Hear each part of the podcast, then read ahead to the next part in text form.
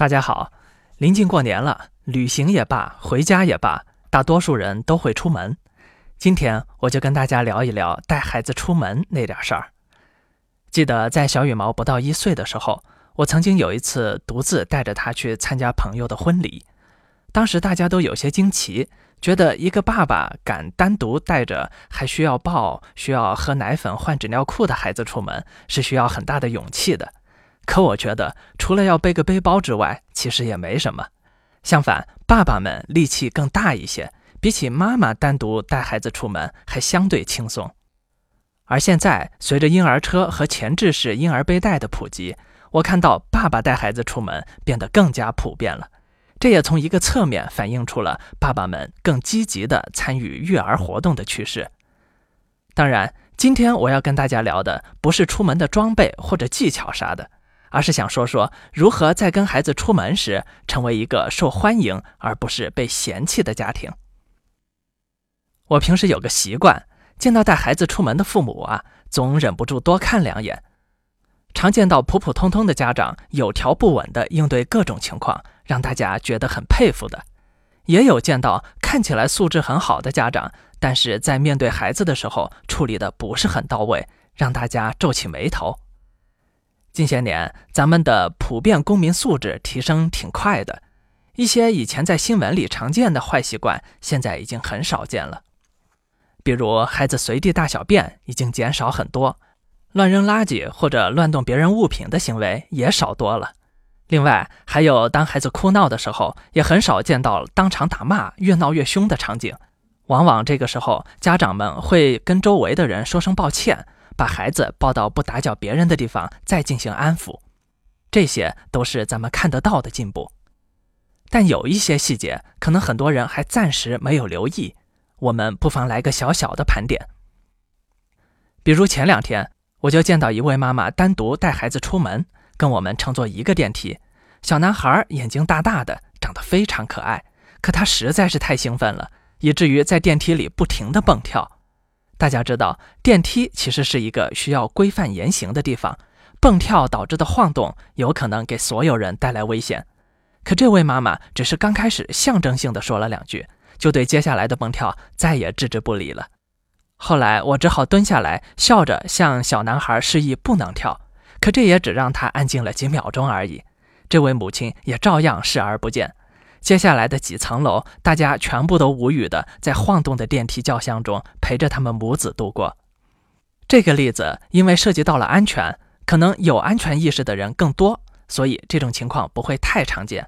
而另外一些场合呢，则如果处理不好，同样可能导致别人的负面评价。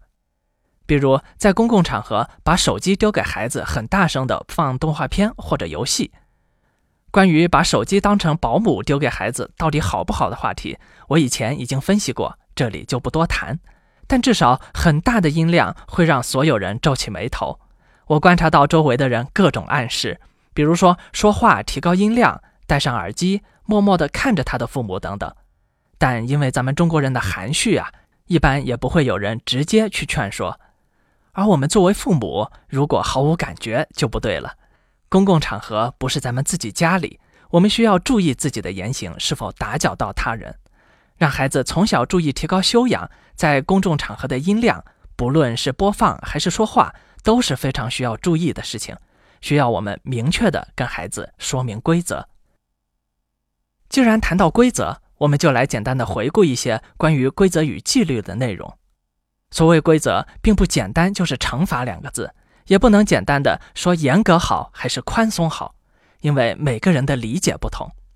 比如“宽松”这个词儿，在某些人眼里是在底线之上的温和沟通方式，而在另一些人眼里就是没有底线的溺爱与放纵了。严格在某些人眼里是讲道理的坚决，而在另一些人眼里却是专横与粗暴。所以。我们在教孩子变得有教养时，与其纠结于严格好还是宽松好，不如简单的回顾咱们聊过的三个关键词。第一个是就事论事，咱们少讲大道理，少用性格描述的词汇，比如很棒、聪明、愚蠢、马虎都不要用，而是简单直接的指出刚才某个具体的行为是对还是错，鼓励孩子继续做对的具体的行为，制止错误的行为。另一个关键词是坚决。刚才说过，宽松或者严厉，每个人的标准都不一样，但其中我们一定可以找出有共同的地方，那就是明确的规则。无论你采取何种方式，记住，制定出来的明确规则就在那里，不管好说还是歹说，是不能动的。当我们为人父母带头尊重规则的时候，孩子也学，孩子也会学会尊重你所制定的规则。第三个关键词是示范。